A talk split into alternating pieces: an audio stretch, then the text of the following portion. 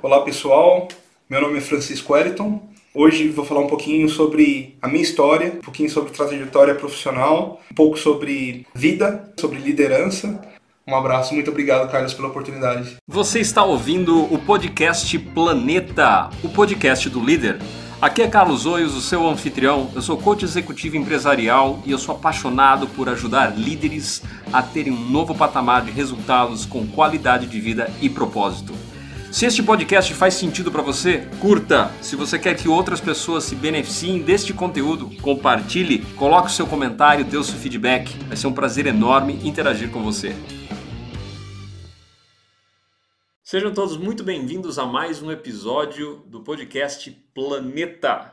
Como sempre, uma pessoa sempre muito especial aqui que eu tive o privilégio de conhecer para trazer a sua história, a sua contribuição para você que nos ouve.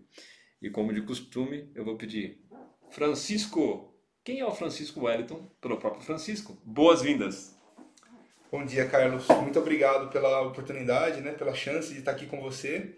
Para mim é realmente um prazer é, tenho assistido algumas entrevistas, né, de pessoas realmente é, impactantes e tenho muita vontade de contribuir com esse trabalho, né.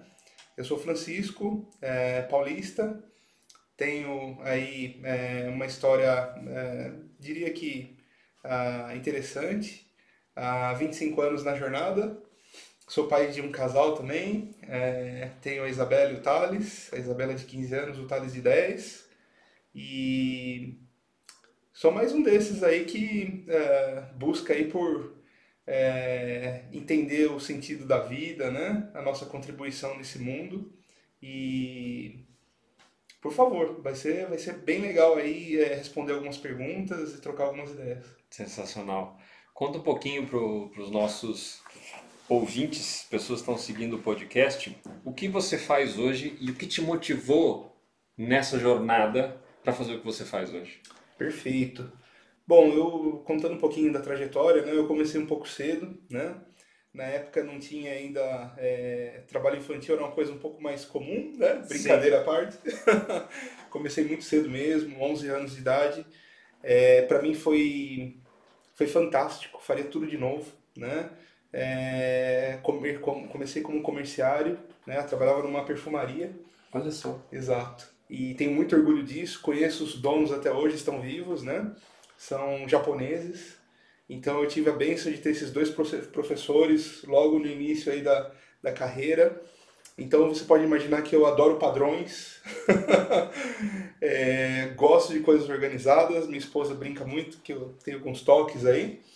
E desde lá eu aprendi muito assim o valor do trabalho, o valor de ser recompensado por aquele trabalho, é, o valor de consequências consequências positivas, consequências às vezes corretivas, né? E logo fui para a indústria com 14 anos, é, por intermédio desse, desses japoneses eu fiz uh, um curso técnico em processamento de dados. É, na época era uma moda, eu era datilógrafo. Muito legal. fiz datilografia, essas coisas que eu acho que muita gente não vai entender do que se trata. e fiz processamento de dados numa escola técnica muito, muito boa, com, né, concorridíssima em, em São Caetano do Sul. Minha formação sempre foi em escola pública mesmo. E tive a chance de entrar numa empresa que na época ficava em Guarulhos, tinha uma rotina assim bem interessante, assim, de acordar realmente 4 horas da manhã e dormir lá para meia-noite. Foi uma experiência muito boa. É, tudo foi um pouco precoce para mim, o que às vezes me atrapalhou muito, às vezes me ajudou muito, mas no balanço eu acho que ajudou mais do que atrapalhou, atrapalhou né? Então eu fiquei nessa empresa, é, iniciei lá como estagiário, fui efetivado como um técnico, acabei entrando numa área de qualidade por coincidência, fazendo procedimentos de ISO, né, ISO 9000, e acabou que isso é, deu uma é, deu uma conexão muito grande com o que eu acredito, né? Então, assim, trabalhava é, muito elaborando normas, procedimentos, fluxogramas, relatórios de qualidade, e isso foi uma, foi uma algo que realmente me despertou atenção. Fiquei alguns anos, depois resolvi trabalhar um pouco mais próximo de casa, num laboratório de serviços, também na área de qualidade, né, equipamentos de medição. Nessa época, já aos 18, 18 mais ou menos, eu tive minha primeira liderança, coordenava uma equipe de aí alguns técnicos aí, umas 10 pessoas. E precoce mesmo. Foi bem precoce. e lá foi um aprendizado porque a gente era uma empresa familiar, muito pequena, mas que confiava muito em mim, no meu trabalho. É, foi uma época também um pouquinho antes de eu entrar lá, é, logo quando eu entrei, foi uma época também de. É, um, é engraçado até, né? Era uma época de tiro de guerra. E eu tava naquela ansiedade toda de: olha, se eu entrar num tiro de guerra, como que eu faço? Vou ter que sair. Né? Acabou que acabei entrando para reserva por excesso de contingente e Sim. tudo mais, o que todo mundo passa, né? Então foi muito bacana, fiquei nessa empresa há alguns anos também é, coordenando a área lá de, de serviços, né? A gente tinha uma coordenação de, de equipes técnicas que prestavam serviços em empresa. E foi uma época de escolha também de universidade, o que fazer, né? E foi muito engraçado isso porque eu tinha convicção que eu queria ser engenheiro. E meu pai tinha a... ele tinha convicção que eu não deveria ser engenheiro, que eu deveria ser um analista de sistemas, né? Então foi uma briga boa. na época o que eu podia pagar, é engraçado isso, né? Muitas vezes você vê, hoje eu tenho uma filha que eu estou tentando dar o luxo para ela escolher o que ela gosta, né? E estimular essa questão da escolha. Na época eu escolhi o que dava para pagar. Né? O que dava para pagar era matemática, licenciatura plena. E era a área que eu mais, assim, próxima, que eu acreditava que eu, né? Comecei a fazer matemática. É, logo mudei de empresa, tive a sorte de entrar numa multinacional também fantástica da área automotiva e como estagiário em processamento de dados. Mesmo depois de ser coordenador, ou seja, voltei, dei um passo, dois, três passos para trás, porque era uma empresa pequena, resolvi para uma multinacional. Uhum. Você entra como estagiário, não tem muito que ir, né? E nessa empresa logo fui efetivado, foi questão de oito, nove meses, e tinha um programa de auxílio à universidade, né? Eles pagavam 100% da faculdade, eu me, me inscrevi. Então foi outra benção, né? De novo aí meus é, meus patrões aí financiando estudos para mim, né? E aí sim eu saí da matemática e fazer engenharia de produção. Fiz engenharia de produção mecânica, isso lá em Santo André. É, cursei engenharia de produção mecânica, entrei numa área de engenharia de produtos né, dessa empresa, fazendo bancos automotivos, painel de instrumentos, né? E nessa área de engenharia foi muito interessante porque caí numa área que também hoje não existe mais, era uma área de controle de documentos e dados. Então era uma área que tinha lá as mapotecas, que eram aqueles desenhos enormes, a zero, né? Tinha os desenhistas projetistas e tudo mais. E eu era o garoto que é, guardava os desenhos, controlava as revisões e tudo mais, né? Fazia os procedimentos também. Então sempre nessa área de padrões, né? De, de, de processos, né? Logo, é, nessa época foi muito interessante, isso já era em 98, 99 mais ou menos.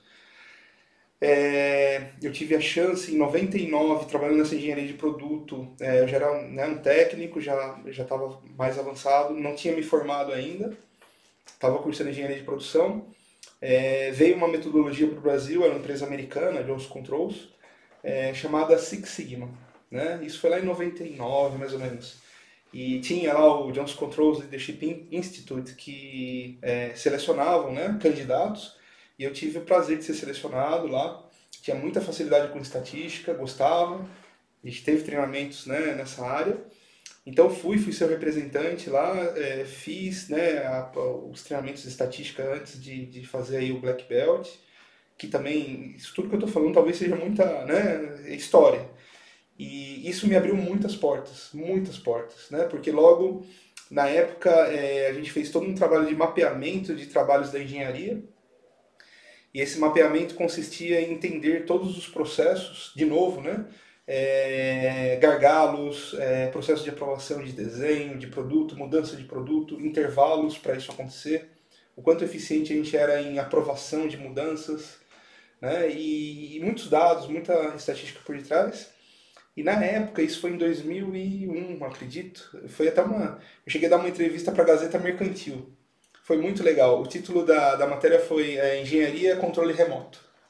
E na época era muito inovador, porque a gente fez uma parceria aí com, acho que era Progress é, Software, e estava sendo um dos primeiros é, cases. Na época o ERP era, um, era o MFG Pro, não era um SAP ainda, era algo bem. Né? E a gente estava integrando numa base web a possibilidade de você receber por e-mails links que você conseguia entrar é, numa tela de aprovação de mudança de produto e às vezes mesmo aprovar até por celular.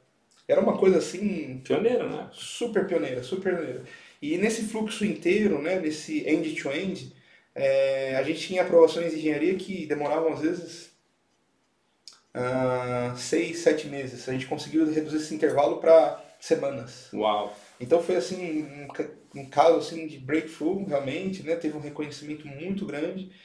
E isso eu já estava aí por volta dos 22, mais ou menos, 23, já acabando a faculdade. E aí eu recebi um convite para hum, supervisionar a área de qualidade corporativa, de sistemas de qualidade. E, e aí eu entrei nessa área de sistemas de qualidade, junto, foi um convite do diretor na época. Logo, é, com 24 anos, né, 23 para 24, veio minha primeira filha. Veio também outra, veio mais uma promoção, virei gerente de qualidade de sistemas e fornecedores também nessa. Então, minha primeira realmente gerência foi aí com uns 23 para 24 anos.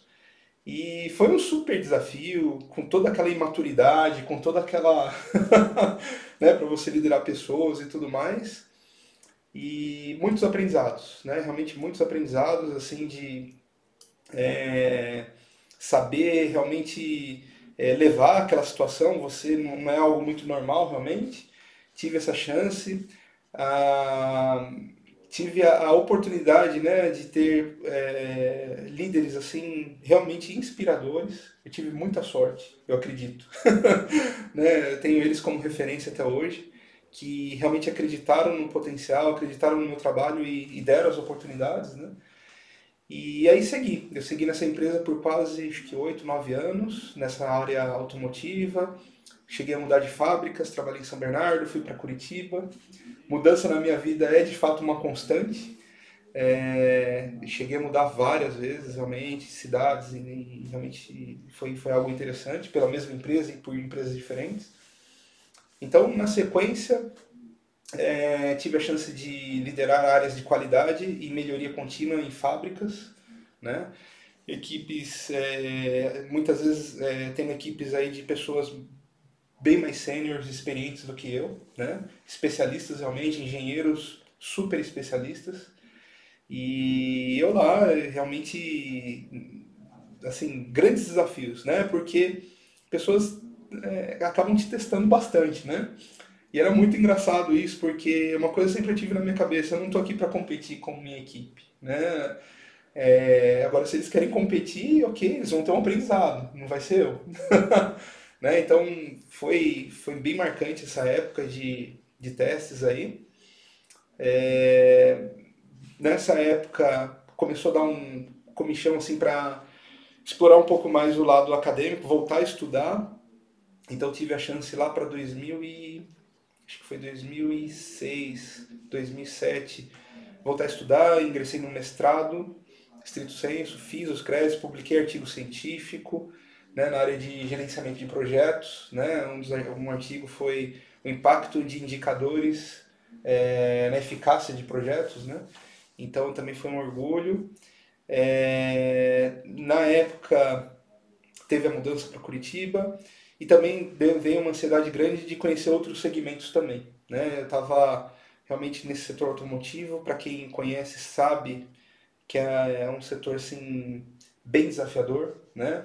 Você trabalhar em áreas de qualidade, de produtividade é algo realmente super desafiador. E ver aquela curiosidade de conhecer outros segmentos, né? Outras, outro tipo de indústria, né? E aí então apareceu uma oportunidade na Nestlé, tudo a ver, né? Sair da Jones Controls, né? Poxa, fazer banco de carro e fazer leite agora, né? Mas foi muito interessante, fui para Nestlé, é, fiquei lá, isso foi por volta de 2008, 2007, 2008. Foi uma passagem rápida por Araçatuba, é, na época uma área de industrial performance, né, de, de, de produtividade, de eficiência, né. fui contratado pelos skills aí de, de estatística, de Seis Sigma, né, e tudo mais. Foi uma experiência, assim, muito rápida. Foram dois anos lá e foi um aprendizado, uma empresa fora de série. Só que aí veio o segundo filho, né? E aí tive a oportunidade de voltar para a região aqui mais próxima a São Paulo, em Campinas, e aí veio a Wabico. Né? Então aceitei uma oportunidade para gerenciar a qualidade na, na Wabico, que é uma fabricante de freios e, e equipamentos para sistemas de segurança de veículos pesados, né? caminhões e ônibus. Tudo a ver de novo com leite, com chocolate, né? Agora vamos voltar para.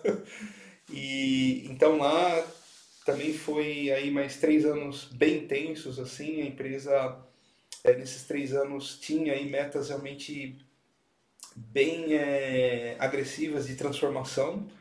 Foi onde conheci alguns colegas, né, bem marcantes aí. Tive, a gente formava uma equipe assim de profissionais realmente montaram uma equipe fora de série, fora de série. Dá, tem boas recordações, né?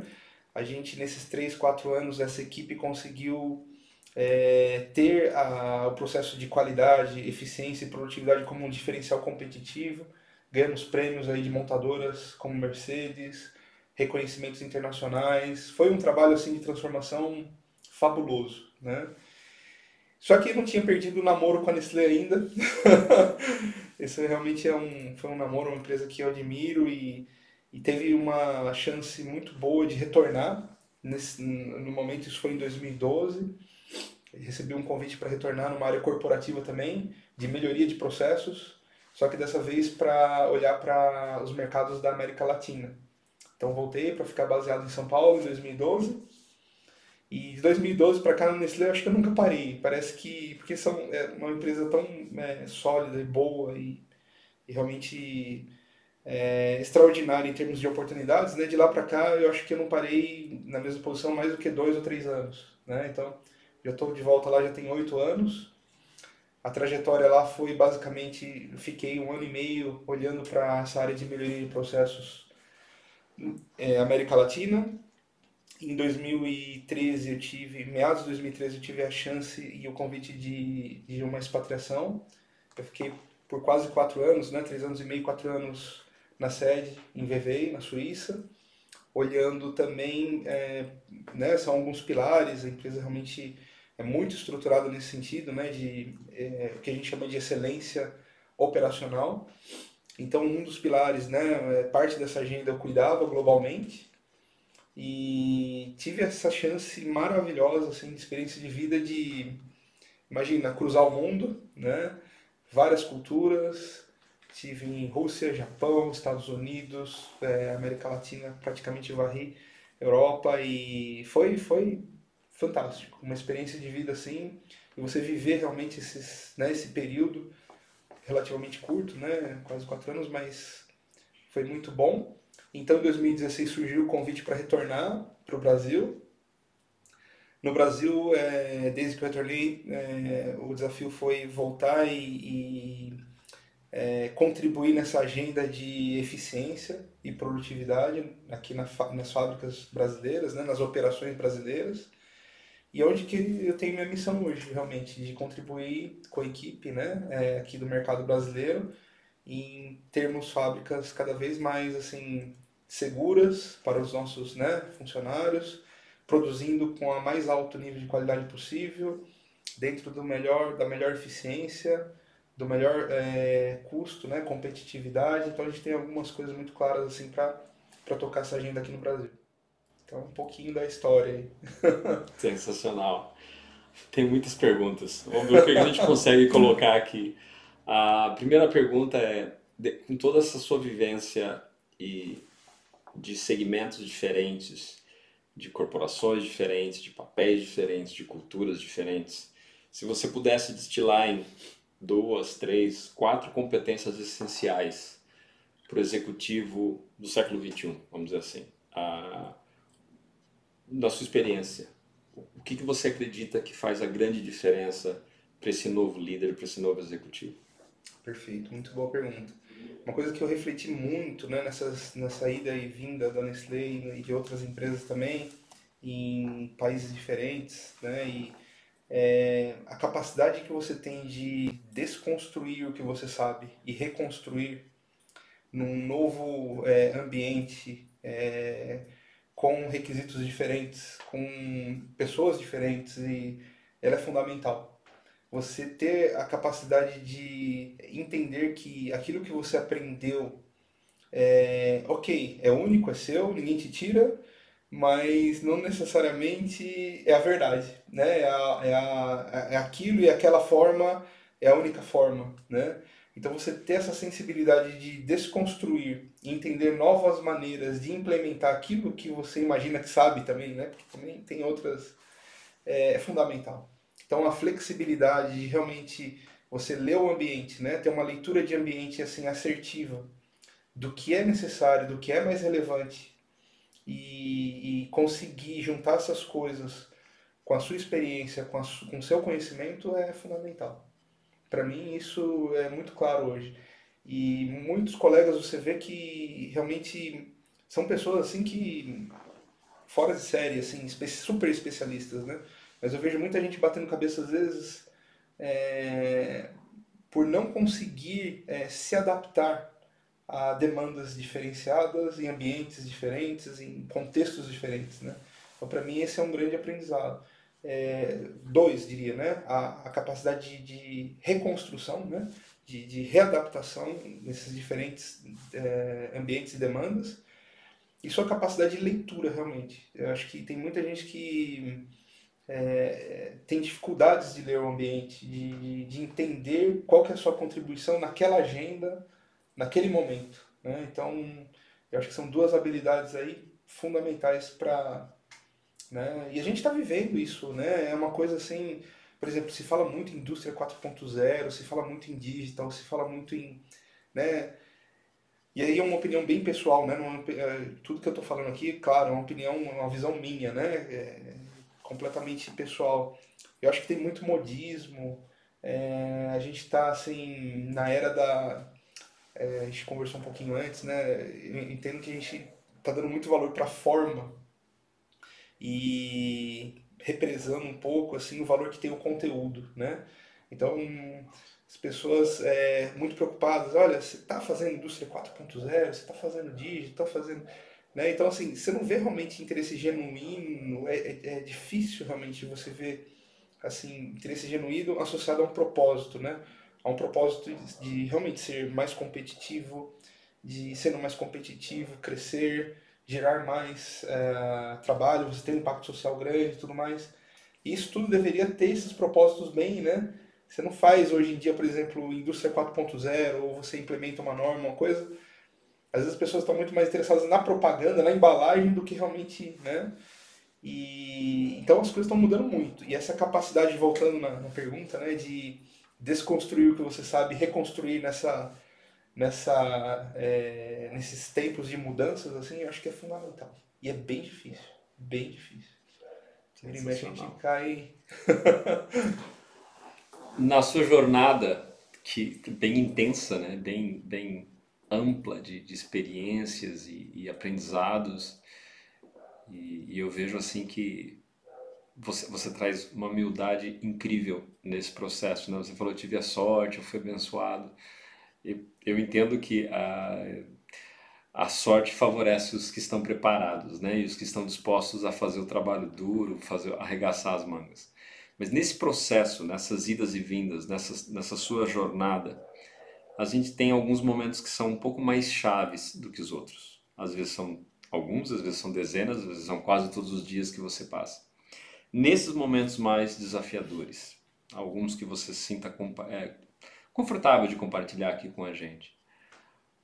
Que momentos foram esses? Quais foram os aprendizados e o que permitiu, tipo, tá com a água batendo no nariz e assim, não, agora vai, agora vou sair, agora vou até retomar. Porque, para mim, esses são os momentos que mais nos inspiram. Porque às vezes é, na, é, na, é, na, é no meio das sombras que a gente vê a luz e a gente consegue se erguer algo que você pudesse compartilhar nessa linha. Perfeito.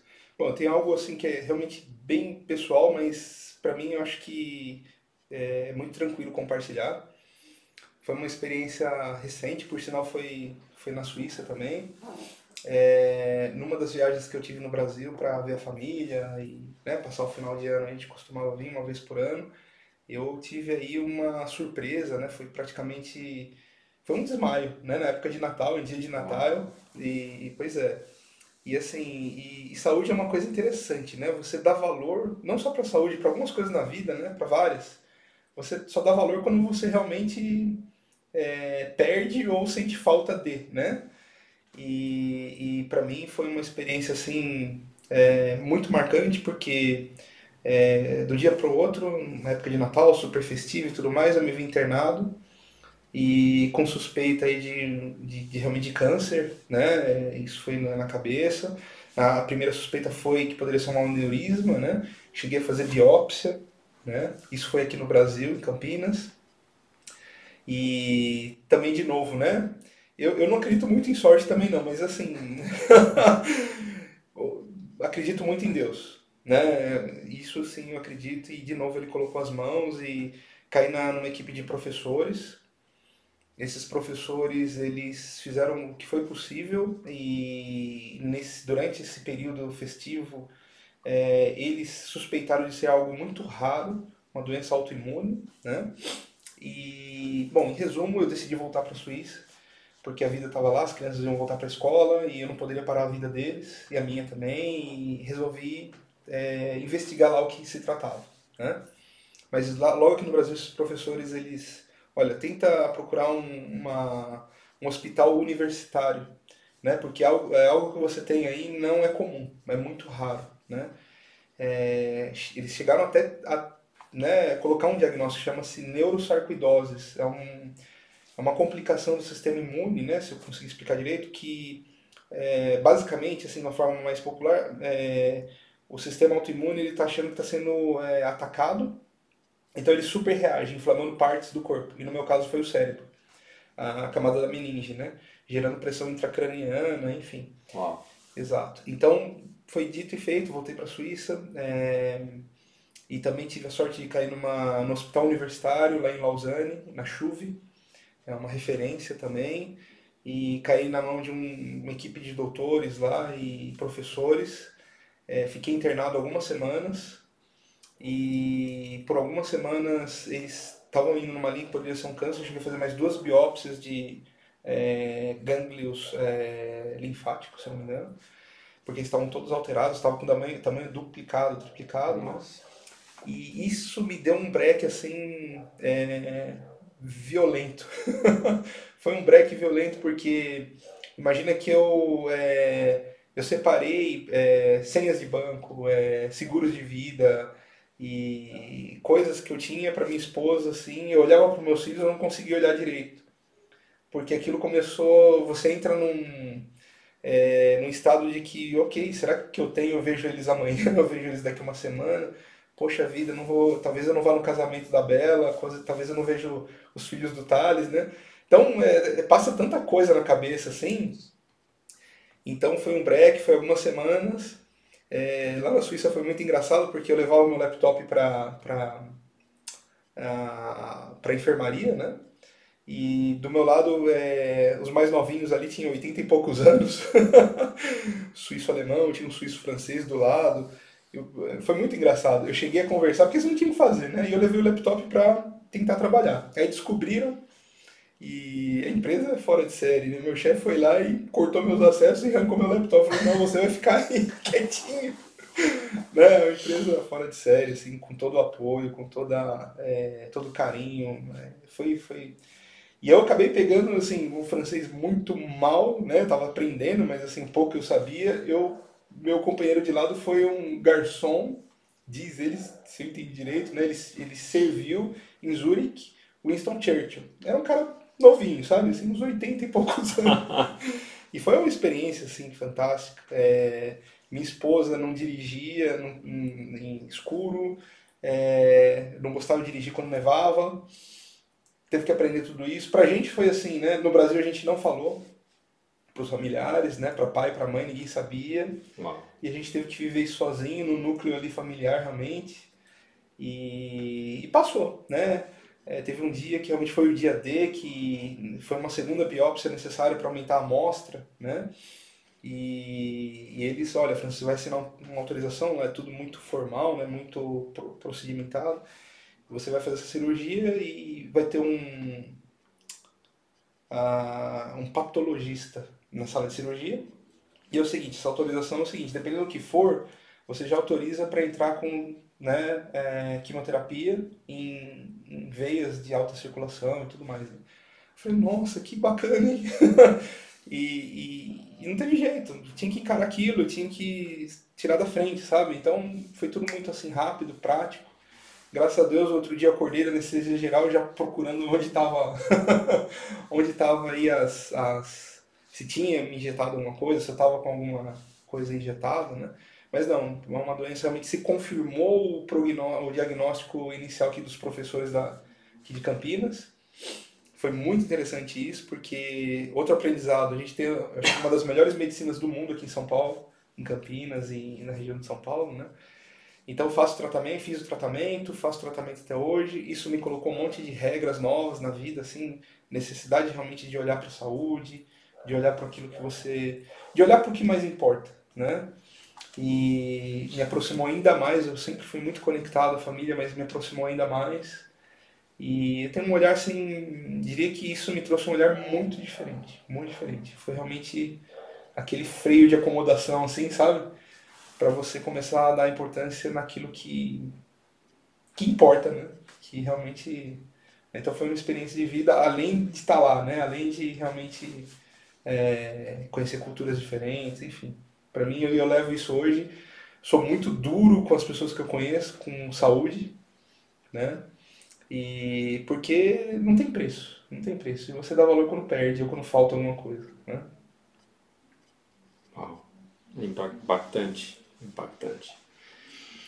Ah, quando você pensa num, num sentido maior para a vida, você falou, você começou né, a abertura falando justamente sobre isso que está em busca de de, de, de algo mais. O que, que você sente que é a sua missão, seu propósito, o que você gostaria de deixar de legado para as pessoas que vão ficar aqui? Daqui a 100, 200 anos, né? O que você gostaria de ter deixado aqui que, que vai fazer diferença? Me faço essa pergunta com muita frequência. e eu não tenho uma resposta clara, assim. É, mas tem algumas coisas que me guiam bem, né? E eu acredito em utilidade, por incrível que pareça. Eu acredito em. Eu, eu adoro me sentir útil. Seja por que for. Desde uma tarefa mais simples. Não me convide na sua casa se você não me deixar tirar o copo da mesa. É, desde uma coisa tão simples quanto essa, quanto qualquer outra coisa. Quando eu me sinto útil, para mim, assim, né, os americanos falam to be useful, né, de, é, é realmente no sentido da palavra, eu acho que quando você se sente útil, eu acho que para mim é o melhor feedback que eu posso receber. Olha, foi muito útil o que você fez, foi ou que você facilitou, ou essa conversa, ou essa. Para mim é isso. É utilidade no sentido da palavra, realmente. Né? Estar a serviço de e realmente ser útil para aquilo que você se propõe a fazer. Para mim, e, e acho que minha missão é essa. Se você falar para mim assim, olha, você nasceu para fazer o que faz, você né, se identifica com. Claro, eu, eu, lógico, eu gosto muito do que eu faço, né? Mas se você falar assim para mim, olha, desde pequenininho eu queria, não, nunca consegui ter essa, né? Mas assim, os momentos de maior assim realização é quando eu me sinto realmente útil. Assim, não, é, faz diferença essa contribuição. E para mim é então eu tento, eu tento trazer isso muito para os meus dois pequenos também, né? Falei, olha, se propõe a fazer uma coisa que seja útil, útil para você, útil para outras pessoas, útil para... Né? Não faça para, né? É, acho que assim, desde os pequenos detalhes, desde as pequenas, das coisas mais singelas, assim, de... Às vezes alguém está correndo, espera o elevador, é meio absurdo isso, né? Assim, tem uma tensão maior, né? É, seja, seja útil, acho que essa é a... Né? Isso eu, eu tenho muito claro, essa talvez seja uma daquelas coisas que você aprende desde pequeno, assim, com pai, com mãe, né? É, com esses, é, essas pessoas que eu trabalhei no início da minha vida, assim, eu sempre vi muito disso, as pessoas se...